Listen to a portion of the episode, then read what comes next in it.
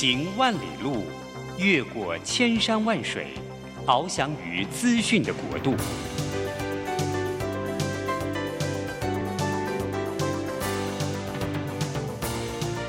以全方位的视野，飞向更高更远的目标。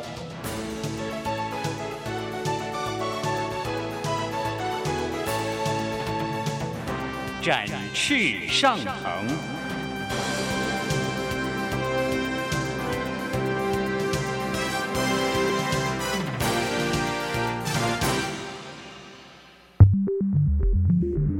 新冠疫情让世界变得不一样，工作职场、生活形态都在翻转变革，学习变成日常的必要必须。让于国定每周为您搜寻萃取一本国外热门新书，与你在空中分享。于国定制作主持，愉快读好书。欢迎大家来到愉快读好书，我是俞国定。每个礼拜一的早上八点，我们要在台北 FM 九零点九和桃园 FM 一零四点三，我们要同步播出。欢迎。我们每个礼拜一，我们在早上在空中相会。那今天我想要呃跟大家来聊的一本书，它的中文名字叫《微创新大突破》，讲的就是微创新。因为我们以前讲的创新都要要巨大，要很大，要翻天覆地，那才算是发发明嘛，那才像创新嘛。所以那个要发明什么引擎、内燃机，发明灯泡，发明呃发电机，发明这个很多很多大东西，要发明这个这个那个，所以我们都觉得说哇，这个发明、改造、发明或创意是改造人类生活的重要的契机。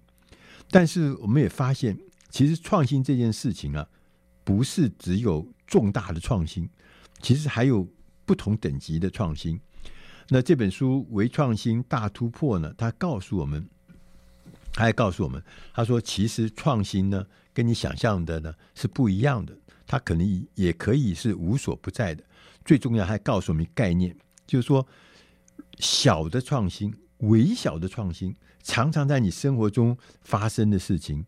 那而且在你生活中，可能只占那个百分之五的一个微小的创新，改善了百分之五而已。但是你千万不要小看微小的创新，集合在一起会有非常大的突破。像呃，最近这个 Chat GPT 这个上市以后，哇，大家开始就纷纷就去尝试那个人工智慧那个聊天机器啊，就发觉它不只是聊天呢、啊，它还可以做很多很多其他的事情。它是一个非常非常伟大的资料库。这个资料库呢，跟以前最大不一样是，它用人工智慧来回答你。最近呢，Google，我们大家都知道，这是这个搜寻引擎第一名的，大的不得了。Google 最近公司发布红色警戒，为什么？全公司进入红色警戒？为什么？因为他们这十几二十年来第一名的搜寻引擎，大家发现你的服务方式其实是不科学的。我们输进了一个关键字，然后就跑出了。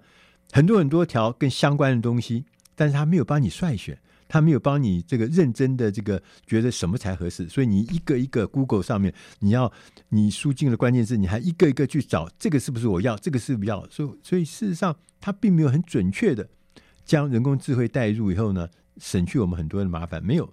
所以当这个 Chat GPT 一上来了以后，Google 立刻公布了。前所未有的公司进入红色警戒时代，所以大家可以知道，这个创新这件事情啊，是大突破这件事情是日以继夜的在发生。哪怕是像你像 Google 那么大的公司，都会一突然一下，在一夜之间，一个系统在短短的几个月之内，有上亿的人下载它这个软体，翻转了这个威胁到 Google 的地位，所以。创新这件事情，绝对绝对是我们每一个人都应该要注意的。但是这本书呢，之所以珍贵，是它告诉我们，平凡人你也可以靠这个平平凡一般的人，也可以靠这个创新啊，平凡的创新，能够得到很大的突破，很得到甚至得到很大的成就。那我们看这本书的作者叫乔许林克纳 （Josh Linkner）。那乔许林克纳呢，他是一位创业家，也是一位创投家，他还是一位成就斐然的爵士音乐家，这个厉害吧？这个斜杠很厉害哈、哦。他也是 ePrice 的创始人。那他在很多很多的地方，全世界百大品牌里面，他有七十四家。他曾经跟他合作过，或者是做他的顾问，或者跟他合作过数位行销，所以这是一位数位行销界的名人了哈。好，那我们来看看这本书《微创新大突破》这本书，他第一个开始的时候还告诉我们，他说创新这件事情啊，绝对不是说呃重大的发现、翻天覆地的发现，这才叫做创新。创新有三种不同的形式，第一种叫做重大的创新。譬如说，发明了内燃机，因为他是爵士音乐家，他说发明电吉他那是一个翻天覆地的这个呃发明。那这些重大的发明呢，重大的创新呢，一般来讲，你一辈子啊，在你职涯里面大概只会碰到一次或两次这种重大的创新。但是除了重大创新以外，第二种叫做一般的创新，就是说，有的时候我们在工作里面呢，我们会规划出一个。能够呢持续获利的新产品，或是研发出一个可以降低成本的新的生产流程，这样的一般创新啊，一般来讲，我们大概每年会碰到一两次，这叫一般创新。还有一种叫做微小创新，这就是我们今天要讲的重点。它微小创新呢，可能就是重新的思考我们的做事的方法，提出了一个比我们原来。的流程好百分之五，只有百分之五哦，百分之五哦，你搞不好你还看不上他，你看不上眼，说是百分之五，那有什么？没什么差别。他说这个很简单的精简的步骤，只是发明了一个更好的做事方法，改善了你的流程百分之五而已，这就叫微小的创新。那微小的创新呢，你千万不要把它不当一回事哦，因为呢，它看起来微不足道，因为呢。经过一段时间之后呢，大量的微小创新就会产生令人叹为观止的大突破。那我们也后面呢，我们想说用几个故事、实际的案例来讲讲看，这个什么叫微创新呢？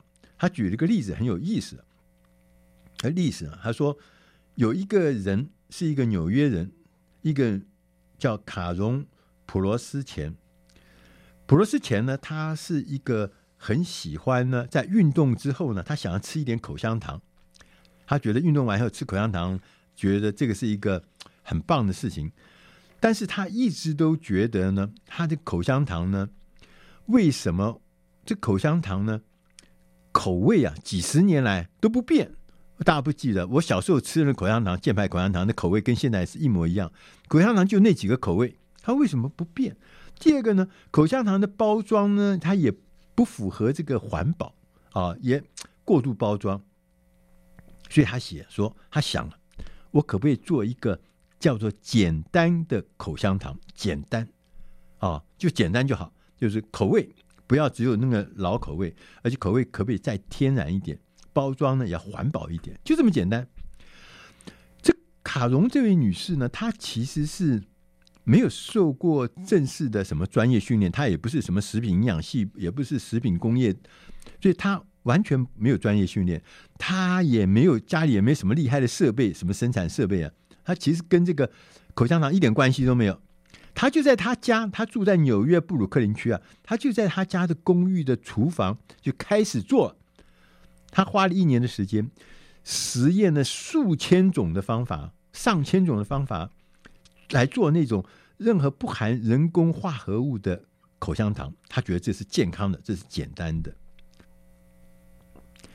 后来呢，经过一年以后呢，他终于呢想办法做出了一种口香糖。这口香糖呢，吃一次以后你吐掉以后呢，它可以自然分解，而且呢没有人工成分。这是他自己认为这是前所未见。另外一个是说，他说为什么口香糖的口味都是？都是几十年不变呢。他开始做一些口香糖的口味，生姜口味的、茴香口味的、枫叶口味的。哎，你从来没想过吧？吃一个枫叶口味的口香糖，他还推出了一个特别的口味，叫做洁净，叫做冲劲，叫做舒活。我我们从来没有想到这个口味叫做洁净口味哈，而且很妙，他就是一个普通人嘛，他就在他家厨房里面就搞出这种玩意儿来了。然后呢，全部的东西都是天然成分。他一开始的时候在家里卖，在自己设立一个网站来卖，那他就卖。当然一开始卖的也普普通通。直到有一天呢，他上了亚马逊的一个会员特卖日，那他会那个亚马逊的 Amazon 的那个特卖日呢，他会推荐一些东西，因为那个亚马逊觉得，哎，这口香糖以前没看过，就推荐了他一下。就当天的下午啊，一上架以后呢，立刻。它的那个销售成长了一个下午，就成长了原来的十三倍，就成长了百分之一千三百二十七，十三倍。它呢就接着呢就马上红起来，对不对？立刻呢有一些呃连锁的一些百货公司，还有一些这个超市，什么 Whole Food 叫全食，叫 Whole Food，那就开始上架卖他的东西。现在啊。这个简单口香糖已经是阿玛总最畅销的口香糖品牌之一，并且在全美国超过一万家零售店里面卖。他现在还推出了口含定，就是你如果不想吃口香糖，你含在嘴巴里含一含，让你嘴巴的味道也会不一样。其实啊，我们从这个卡农这个口香糖的故事里面可以看得到。他没有任何经验，他也没有任何资金，他也没有受过任何任何教育。他在一个高度竞争，而且那个竞争者是几十年来的霸主啊，航空母舰一样的霸主在那边。那个是超级成功的，什么箭牌口香糖这些，他没有任何外援，他就靠自己摸索出一条路，解决了所有的困难跟险阻。但是你要知道，他的成就不是来自单一一个点子哦。他是在各个面向都有创新，所以最后呢，他就积那个小的，刚刚讲的微小创新，得到了一个很大的突破。所以这个例子呢，就在我们日常中，你不要什么是台大或者哈佛的 MBA，你才可以做这样的事情，任何人都可以做。讲到这边，你会觉得对微小。创新大突破，你开始有一点信心了，对？我们要进点音乐，我们下一个单元我再来跟你讲一个更厉害的一个创新的故事。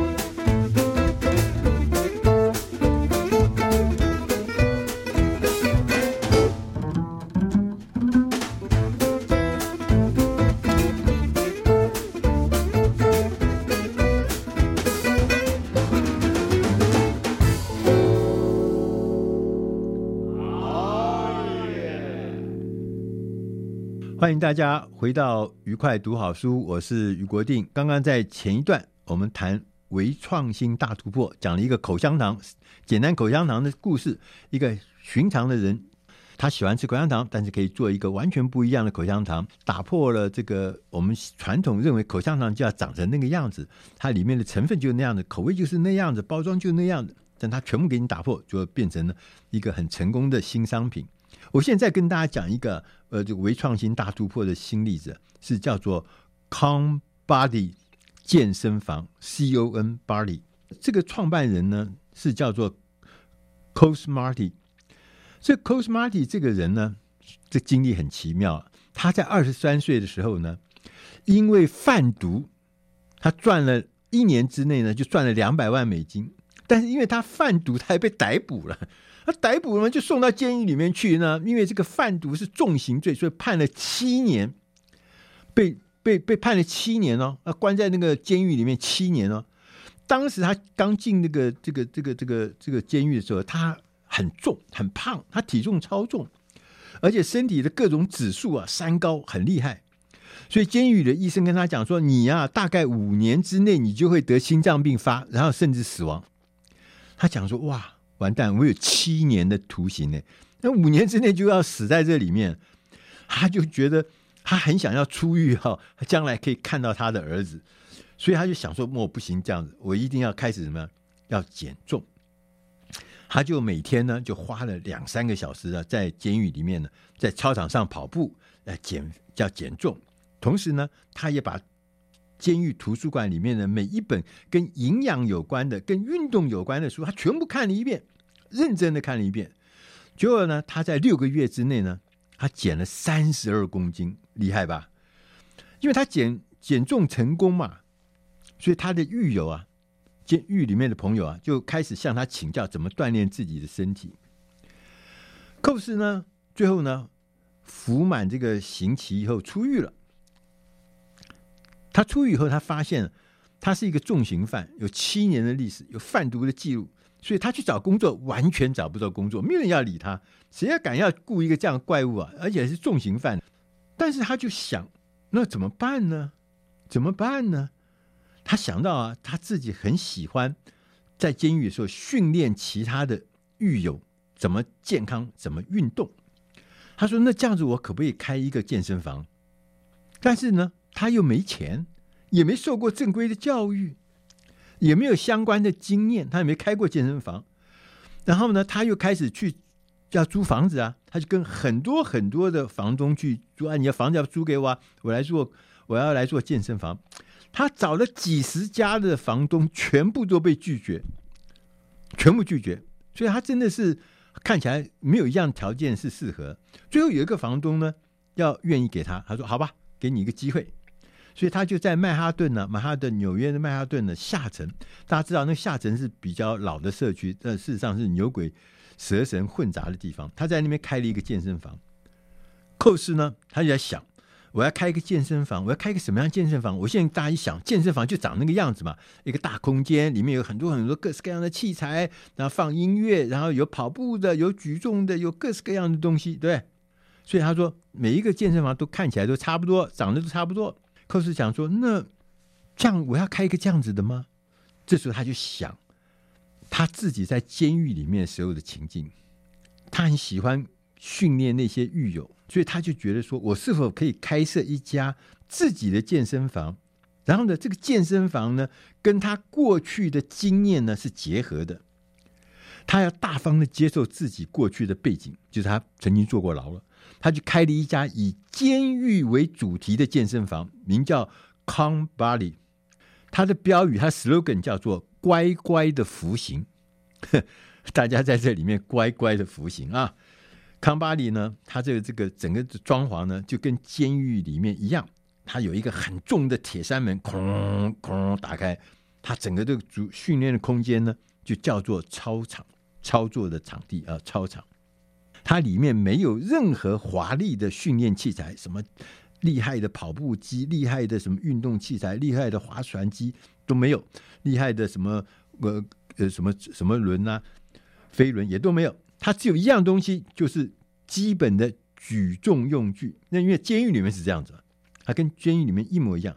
它在这个场地里面的墙上还贴了一个那个过去嫌犯拍大头照的那个墙面，后面有身高啊什么什么的，然后让这个这个这个这个墙面呢，让大家呢可以来拍照，来上传到社群媒体里面去。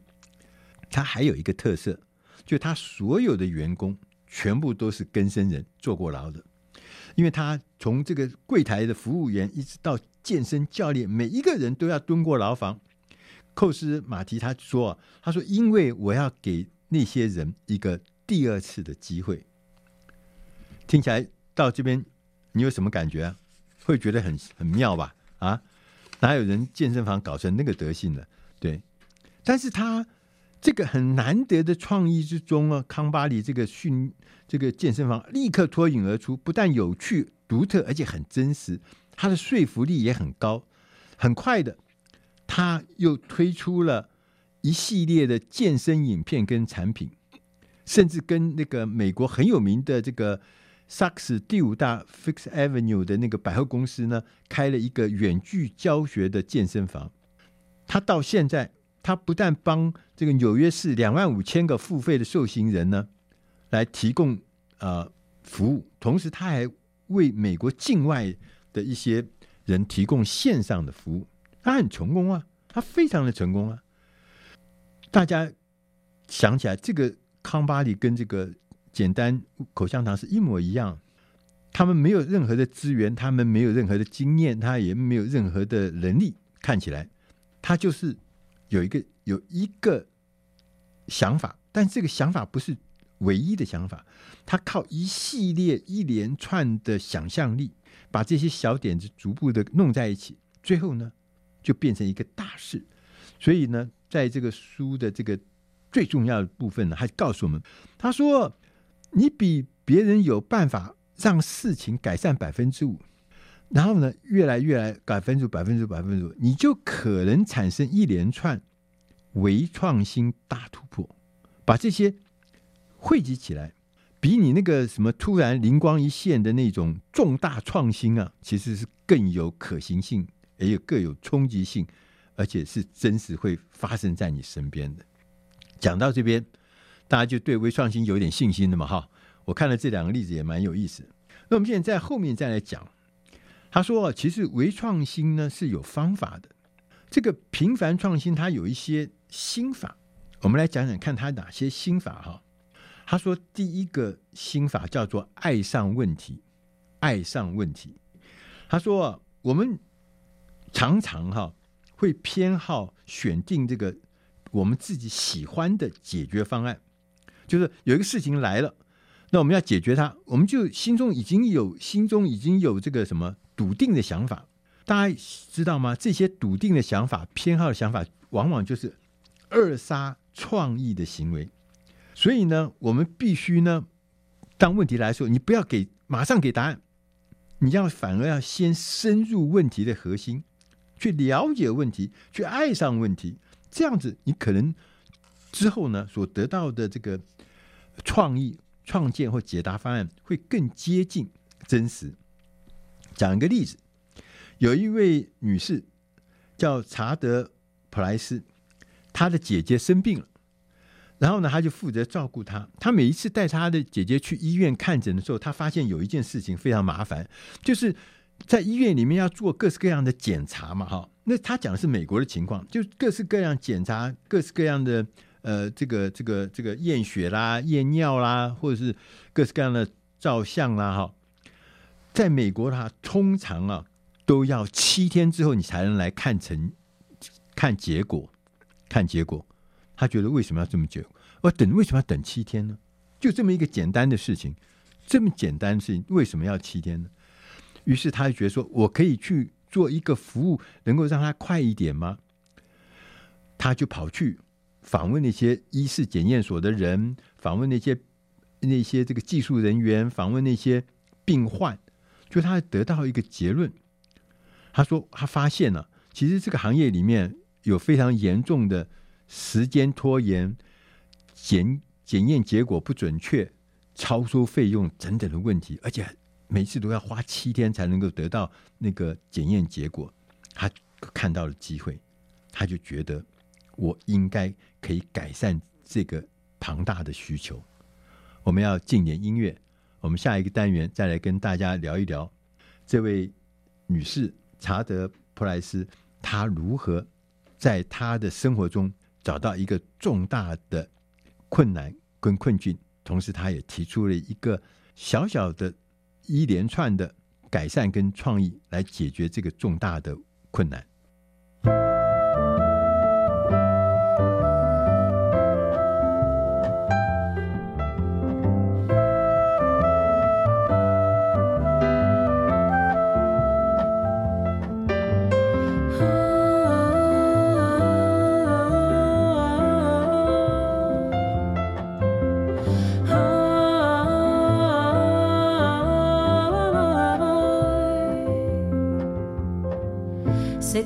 chanson, c'est une belle histoire, c'est une romance, oui d'aujourd'hui. Il rentrait chez lui, là-haut, vers le brouillard. Elle descendait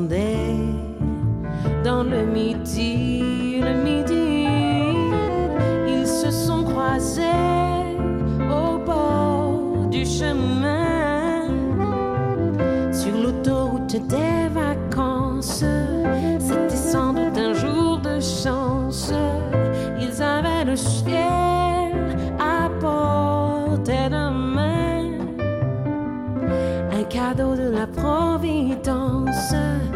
Alors pourquoi penser au lendemain?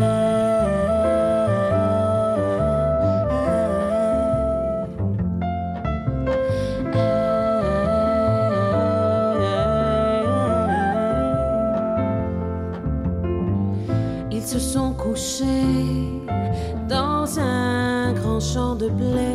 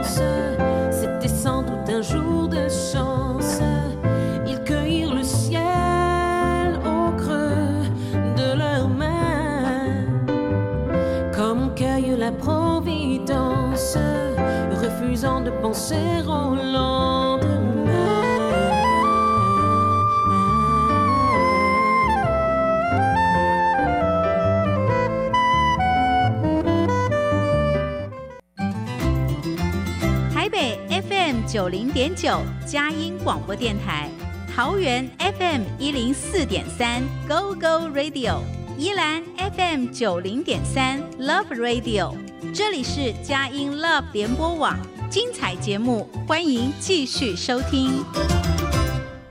欢迎大家回到愉快读好书，我是于国定。我们刚刚谈到几个例子，就是不管是简单的这个口香糖，或者说是监狱型的健身房。后来我们又谈到一个例子，就是有一位呃女士，她觉得，哎，为什么我们去医院检查，在美国啊，医院检查这个验血啦、验尿，然后验测量身体的各式各样指数，都要花很久的时间，要花七天的时间，她觉得这不合理嘛，哈。所有人都希望能够赶快拿到那个结果，而且她，所以她就开始去研究。她不但研究呢，她就跟很多很多的技术人员、检验所的工作同仁交谈。他发现呢、这不但是这个时间拖延，而且那个还常常还会有那个检测结果不严谨、不准确，甚至呢费用超收的情况。于是呢，他就想说：“那我可不可以提供一个服务？”他就取了一，他做了一家公司，那公司呢就是一个检验所，它叫做马加沙医院。马加沙呢，马加马加沙，这个马加沙是。全世界速度最快、最具威胁的一种鲨鱼，他说：“那些原来的传统的那些大公司啊，做那个检验呢，就被几家大型的集团连锁企业垄断了哈。他说这些大公司就像鲸鱼一样，我就是鲨鱼。他说过去呢，医学检验流程要花七天的时间，我现在呢，二十四小时，二十四小时就帮你完成检验，就把结果送到你那边去。所以你今天做，明天一定给你二十四小时。他就用一个特别的车队专门来检送这个样本检验的样本，同时呢，把这个结果呢也用这个车队送回去。他很快哦，他成立三年之后呢，在二零一七年的时候，他的营收是九千两百万美金，到二零二零年，他的营收已经到两亿美金。其实它很简单，这过程很简单，就是它能够辨识。真正的痛点在哪里？就是你生病了，你要检验，检验以后呢，时间要七天，这就是痛点嘛。他就说，我就简单的就帮你解决这个事情，我也没有高深的学问，我也没有什么厉害的事情，他就是慢慢做，就是简单嘛。关键是什么？他就是成立了一支车队，帮那些东西很快的送到嘛，就这么简单嘛。那所有的检验的方法流程，都大家都是一样的。他就是解决了七天变成二十四小时嘛，就这么简单嘛。对，所以呢，他就告诉我们，他就告诉我们了，我们必须要爱上问题。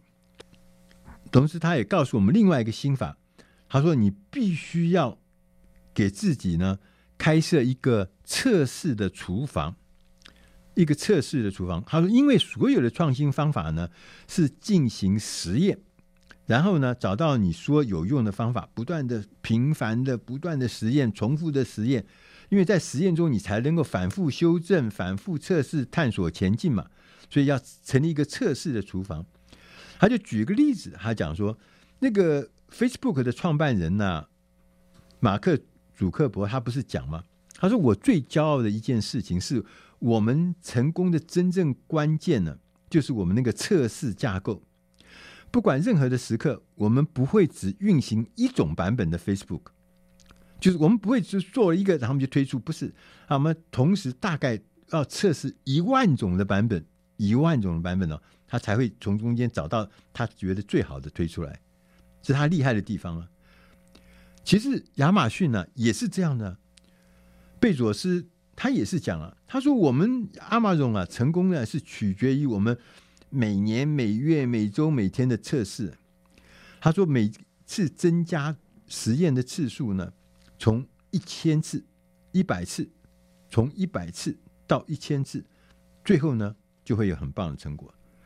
但你知道吗阿玛总不是有很他们公开承认说他们有很多的产品，比如像 AWS 嘛，就做那个 Amazon 云端运算服务啊，Prime 那个会员呢计划啦。Echo 那个智慧型音箱啦，Kindle 啦，电子书电子书的阅读器啦，第三家买方，他每一个这种计划后来都帮他赚了很多很多钱嘛，一年赚几十亿美金的。他说这些全部都是我们公司内部的小型的实验计划起头的，所以你要给自己要建立一个实验室，要不断的实验。那他还讲了另外一个心法，叫做。打掉重练，其实打掉重练这个事情不是什么特别厉害，我也曾经在别的地方听过。但他说，我们常常有个概念，就是没有坏的就不要去修它。那更是有人说，没有坏的就不要换新的，对不对？我们家里很多的家电都是没有坏的不要换新的，对吧？这是传统的观念嘛。但是对于那个我们常常做这个频繁创新或微创新的人来说，这个是过时的想法。我们必须要重新的，尤其在我们做事业的时候、做企业的时候，你必须的主动去做破坏，主动去做分析，然后按照我们的希望来慢慢的做出我们更优异的解决方案，或更优异的服务方式，或更优异的产品。所以，举个例子给你听。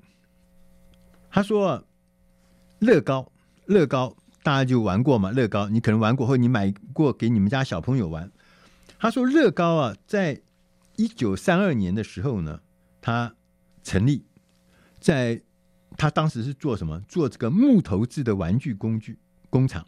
这个木头玩具大家知道，但可是，在一九四二年的时候，他们一场大火把那个木头工厂全部给烧了，所以他们呢就开始呢说：“那我们不要再做木头的这个玩具，我们开始来做呢。”他买了一些塑胶的射出模型机，他开始来做乐高塑胶积木，就大家知道的嘛。啊，然后呢，让大家小朋友自己来组合玩具，而不是卖现成品，来改变了。接着呢，这个这个所谓乐高的这个组合玩具呢，就开始大卖之后呢，他们就开始做一些进步，他们就做一些什么，增加了一些复杂的科技的产品，譬如说增加齿轮呐、增加一些复杂零件，做那个科技的产品。大家有做过这个乐高的机器人吗？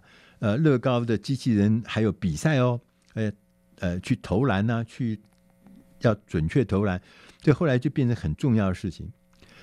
同时呢，他做了开始做一些有跟科技有关的这个乐高玩具之后呢，他还开始做什么？做乐高主题乐园。他们是丹麦来的，在他们的家乡就开始呢做乐高主题乐园。到了两千年。乐高公司呢，又开始呢跟电影公司华纳兄弟啦、卢卡斯兄弟啦，开始来做什么？做一系列电影，什么哈利波特的乐高系列啦，或星际大战啦、印第安纳琼斯的主题电影啊，授权来做那个乐高的玩意儿。同时，他们呢不只是做乐高的系列哦，他们还干嘛？还进入这个电影的行业去拍乐高电影跟续集，都创造了以十亿计算的这种所谓票房收入。最后呢，我们最近还看到乐高还成立了一个未来实验室，作为新点子的测试厨房。他开发出给成人玩的乐高建筑游戏，啊，给资优学生来做的刚刚讲的机器人的乐高 Milestone。他同时还这个提供小朋友安全社群网站的乐高 Life 的线上应用程式。乐高啊，其实就是你熟悉的，但是你有没有发现，它从一个最简单的一个积木开始，它不断的打掉重练，它不断的开始进行转型变形。它从这个木质家具起家，接着变成塑胶的积木公司，接着又变成主题游乐园，然后又进入电影产业，然后又进入这个社群网络媒体。他自己本身就好像是一个积木一样，一块一块加上去，不断的打打造，再重新的打造，不断的结构，再重新打造。就我们在他身上，我们也看到了，对，就是不断的重新打掉重练，这是很重要的心法。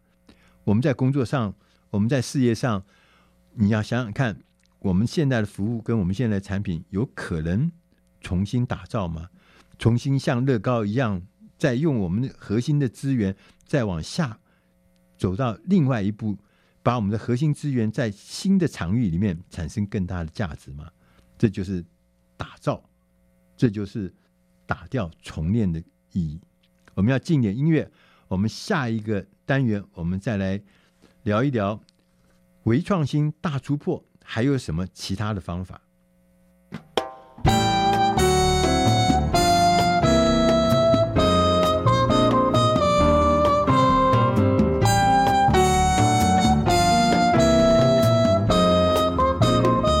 ？Je fais tourner la tête. Mon manège à moi, c'est toi. Quand tu me tiens dans tes bras. Je ferai le tour du monde. Ça ne tournerait pas plus que ça. La terre n'est pas assez ronde pour m'étourdir autant que toi. qu'on est bien tous les deux. Quand on est ensemble, nous deux. Deux. Quand on s'aime comme deux, on pourrait changer de planète. Tant j'ai mon cœur près du tien, j'entends les flonflons de la fête. Et la dernière est pour rien. la terre. Pour qui elle se prend la terre Ma parole, y'a qu'elle sur y a pas de problème. Car c'est pour la vie qu'on s'aime. Et s'il y avait pas des nous on s'aimerait quand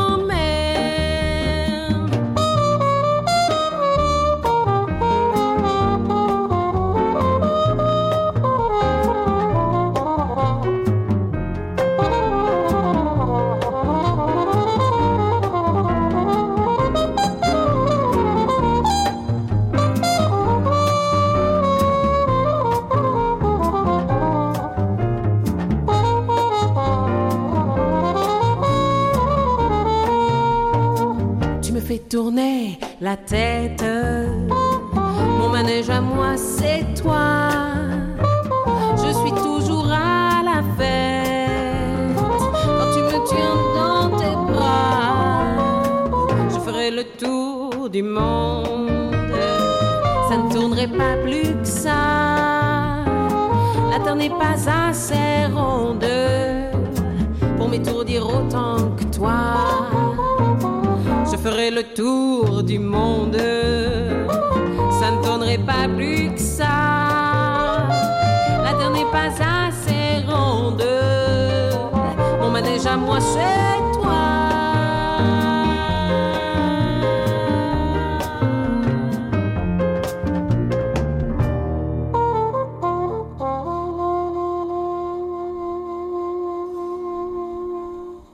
欢迎大家 回到愉快读好书，我是余国定。我们刚刚用了几个例子来讲解，就是微创新这件事情是可行的，而且很多的例子听起来都超出我们想象。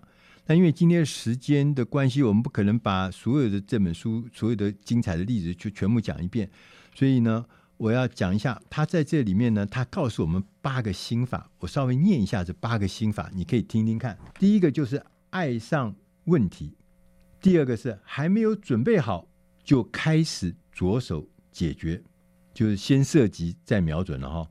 第三个是开设一个测试的厨房，就是我们刚刚讲的，就是不断的 test。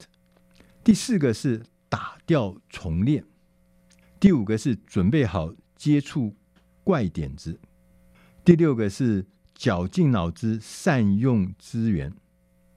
第七个是在你的解决方案里面放一点小的惊喜。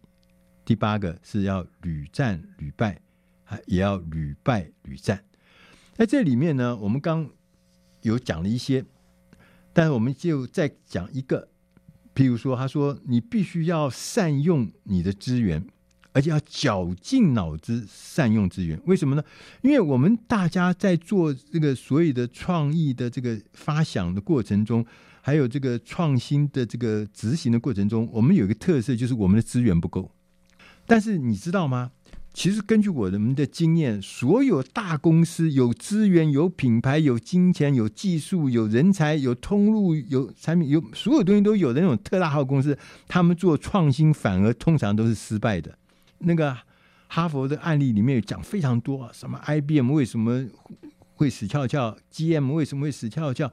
这些就是因为他们很有资源，可是他们常常有资源，但是却做不了创新。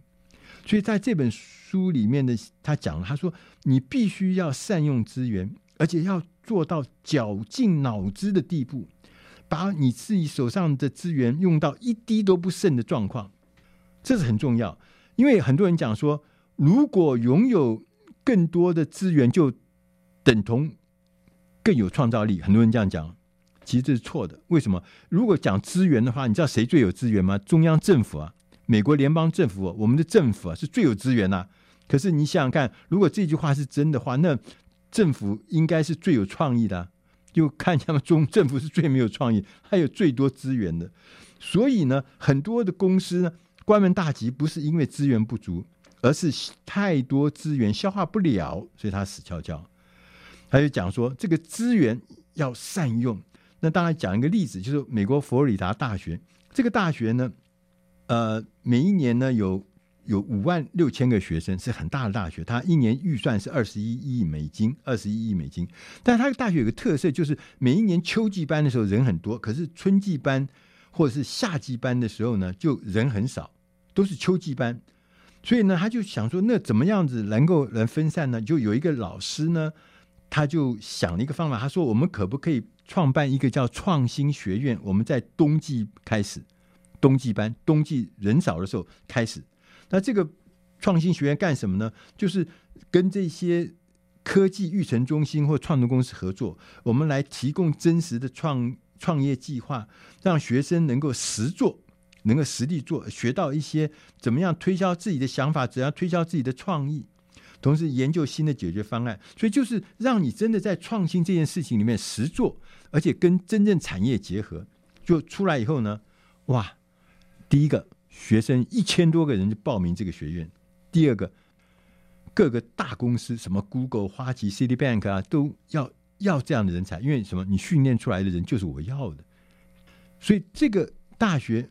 它资源有限，老师也没用什么大的资源，他就是用一个 idea，他想尽了方法，结果就得到了很大的回响。就是要绞尽脑汁，善用你的资源。同时呢，他也跟我们讲说呢，我们必须啊，要屡败屡战，也要屡战屡败。就你打输了失败，也要躺下来，不用赶快站起来继续打，虽然。常常失败，但是还是要继续打，这是大家都知道的事情。那他就讲，他说美国有一个做服装的 Gap G-A-P 这家公司，大家可能都知道，甚至买过他的衣服。他说，在二零一六年的时候呢，他们公司呢，因为一场这个大火，在这个秋天的时候，耶诞节的前几个月，他们这个公司的配货中心烧火烧掉，整个烧掉。大家知道，这个每年耶诞节是重要的这个啊、重要的他们的呃旺季嘛，哈，购物的旺季，所以对他来讲是很麻烦的事情。但是他们并没有被打败，并没有烧了就束手就擒。他们在几天之内呢，就成立了一个快速的快闪的叫快闪配送中心。他们租了一个仓库，立刻开始呢进行重建。同时，他们用人工作业的方法，因为东西都烧坏了，同时呢，就满足了订单的需要，很有效率。我跟各位报告这个事情，就是说，很多很多人难来的时候，大难来的时候，你必须要有那个什么屡战屡败的事情。我要讲一点我自己的故事。九二一大地震的时候，我的办公，我们的办公室啊，我们服务的那家公司那个杂志社办公室啊，杂志社办公室全毁。然后列为灾区，我们也不能进去，所有东西都毁掉，整个大楼毁掉，然后那个所有设备毁掉。我们当时立刻就在当天的中午啊，我们立刻就在公司的旁边的一个西餐厅，一个意大利西餐厅，我们把它包下来，包下来。我一天给他呃一一万五千块钱，把它包下来。然后呢，所有同仁作业就。搬到那里面去作业，你知道吗？九二一大地震，我们杂志是周刊，一天都没有 delay 啊。我们继续出刊，我们正常出刊。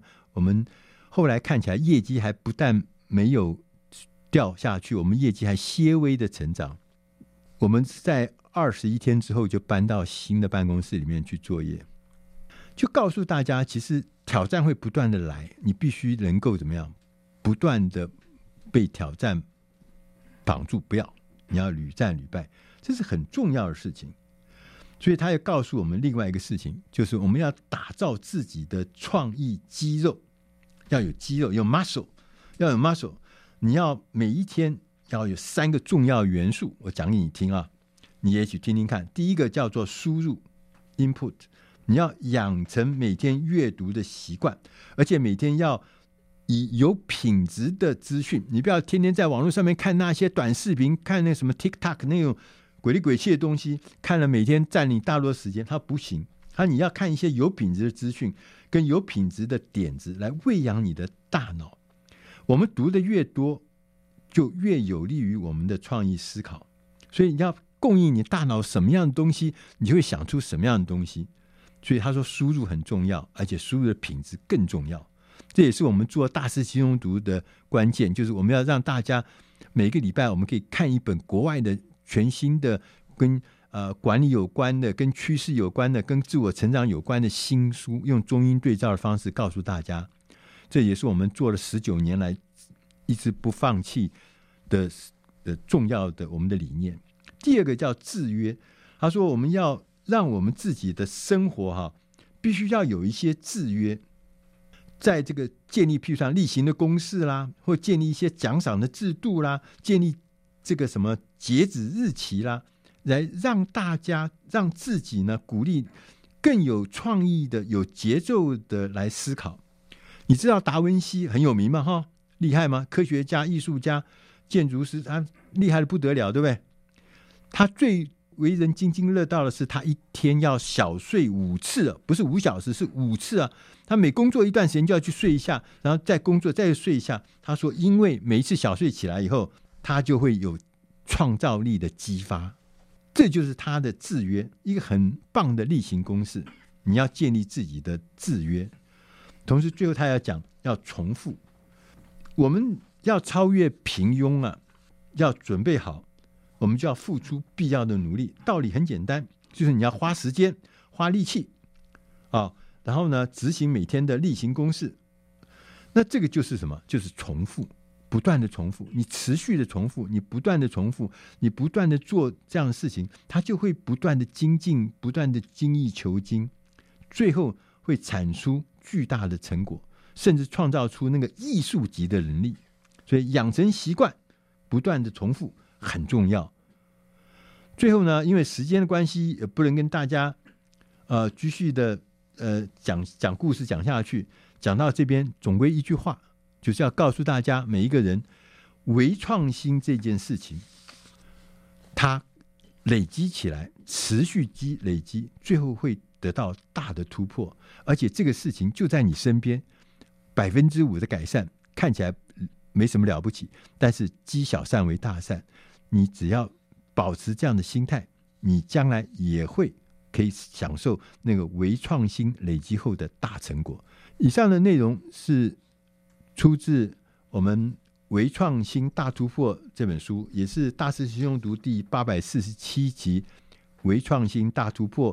这个内容，欢迎大家在网络上面去搜寻《大师轻松读》八百四十七集微创新大突破。谢谢大家，我们下礼拜空中再会。